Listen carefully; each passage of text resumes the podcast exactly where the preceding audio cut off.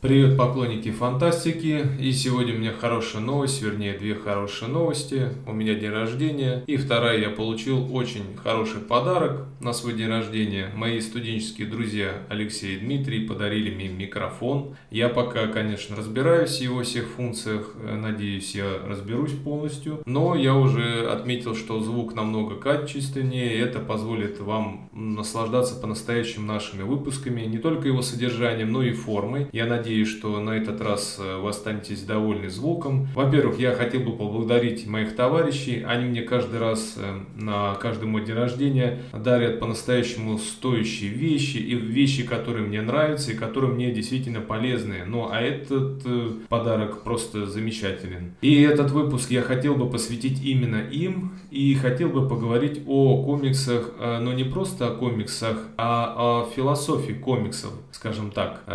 Вернее, мы э, опишем э, двух э, таких метров этого жанра, Алана Мура, Фрэнка Миллера, и, исходя уже из их творчества, рассмотрим, какие же такие философские и социальные темы они поднимали. Итак, почему Алан Мур и Фрэнк Миллер? Ведь э, среди создателей комиксов было очень много поднимающих э, социально значимые вопросы. Да и стоило, наверное, бы упомянуть э, самого Стэна Ли, который изменил, который, во-первых, придумал многих культовых персонажей Марвел и изменил сам дискурс само отношение к комиксам. Но я целенаправленно избегаю говорить о нем одном, так как э, он э, заслуживает отдельного разговора именно как такой новатор. О Алан Мур и Фрэнк Миллер для меня как-то были открыты, наверное, что ли, ну не одновременно, но в чем-то вот э, они для меня схожи, хотя в плане эстетики и сюжета они совершенно различны. И я бы здесь, конечно же, наверное, начал с Алана Мура, его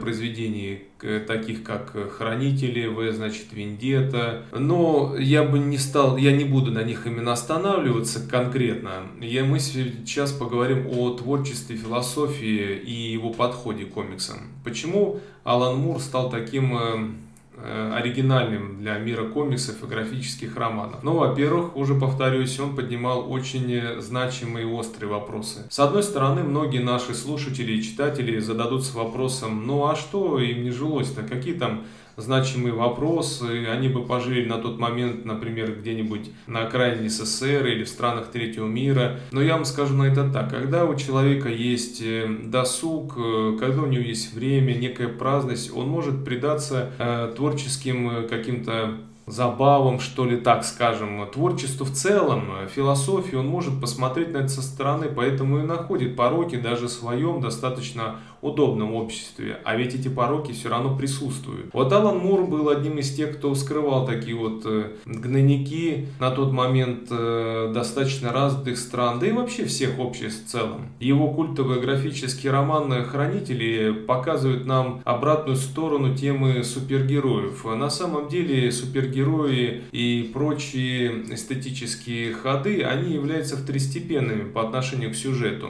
Сюжет несмотря на то, что описывает альтернативную реальность 80-х, далек от этой поры и скорее мне напоминает какие-то 40-е, 50-е, 60-е с их страхами, видимо, психология Мура как раз сформировалась в ту пору, как и психология многих э, тогдашних авторов. Напомню, Филипп Дик перенес и э, Великую депрессию, и Вторую мировую войну с последующим 60-ми кризисом западных ценностей, Вьетнамом, и опять-таки кризисом западных ценностей. Это не могло не отразиться на его творчестве, это не могло не отразиться на творчестве Алана Мура, и оно отразилось. По сути, хранить является таким отголоском э, страхов перед холодной войной, страха перед э, атомной бомбой, э, кризисом западного общества перед, вернее, после событий Вьетнамской войны. Конечно же, этого, этих страхов лишен Фрэнк Миллер, по крайней мере, это не так заметно в его комиксах. Ну, на чем с того, что не во всех романах Мура это просматривается. Мы сейчас говорим о наиболее нашумевших.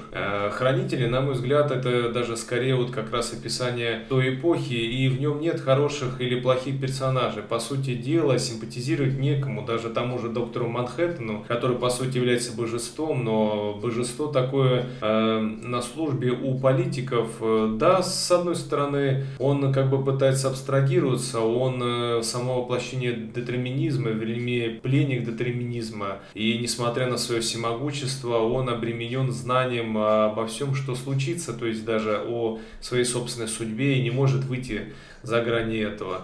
Э, казалось бы, многие скажут, почему он может встать на роль хорошего персонажа, так как он служит американскому правительству. Но, с другой стороны, мы зададимся вопросом, а кому ему служить различным вариантам красных диктатур, известных на тот момент. Но это уже как бы вопрос, вытекающий за рамки нашей темы сегодняшней.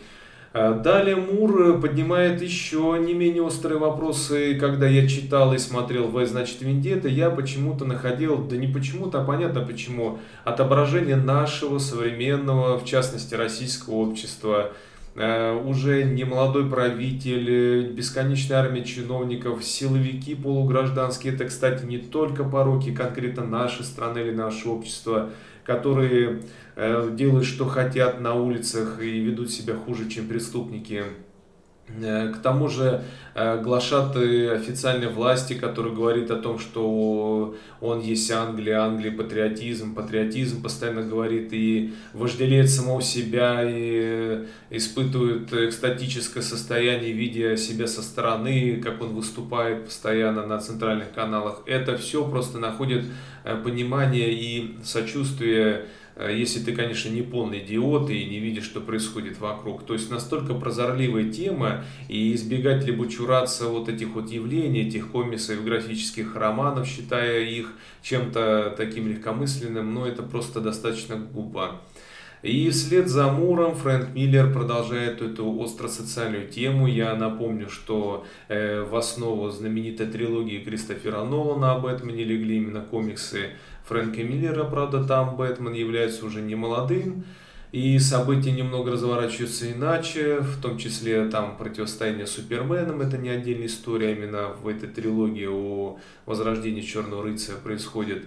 И там подняты очень острые темы, в частности противостояние Бэтмена как человека, пытающегося поднять темы криминала в отдельных городах Соединенных Штатов и Супермена, который решает такие глобальные вопросы, как война с Советским Союзом, противостояние в холодной войне, да и там не только в холодной войне, и как бы ты здесь на стороне Бэтмена, так как ты понимаешь, что именно уход политиков э, в своих амбициях, э, в каких-то имперских амбициях от э, проблем реально насущных, все это прикрывать какими-то патриотическими лозунгами, прикрывать о том, что если вот не мы, то враг не дремлет, а на самом деле полностью игнорировать проблемы насущные, проблемы отдельных городов, отдельных людей.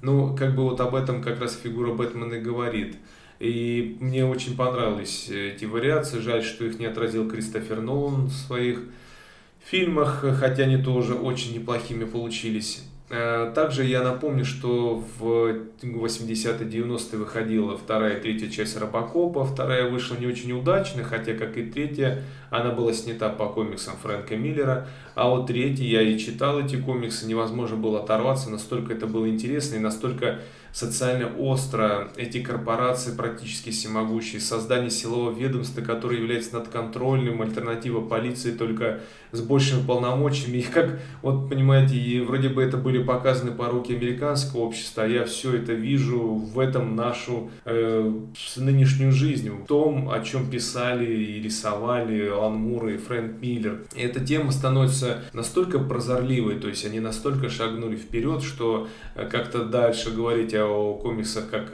о несерьезном жанре просто не повернется язык. На самом деле э, большую роль сыграл в пересмотре взглядов на комиксы среди широкого круга обывателей именно трилогия Кристофера Нолана, хотя и до этого, напомню, э, разные сюжетные линии Стэна Ли, Мура и Миллера, они выходили за рамки таких вот попсовых элементов. Ведь даже когда сочинял Стэн Ли свои истории про супергероев, он часто вдохновлялся сюжетными линиями из пьесы Шекспира, чтобы добавить комиксам какой-то драматизм, донести какую-то идею. То есть это были люди по-настоящему завороженные своей профессией, своим образом жизни. Возможно, даже создавая все эти истории про супергероев, они были даже более искренние, чем э, многие классические авторы, потому что все-таки академический подход – это да, это высокий уровень, это профессионализм, но часто бывает он не дает возможности реализоваться каким-то идеям, потому что он находится в определенных рамках. Э, эти же рамки, хотя опять-таки они есть и в тех же комиксах, но тем не менее вот эта вот попсовость, невзрачность, она дает возможность выйти чему-то такому значимому. Я напомню, что, э, например, в том же Советском Союзе э, зачастую очень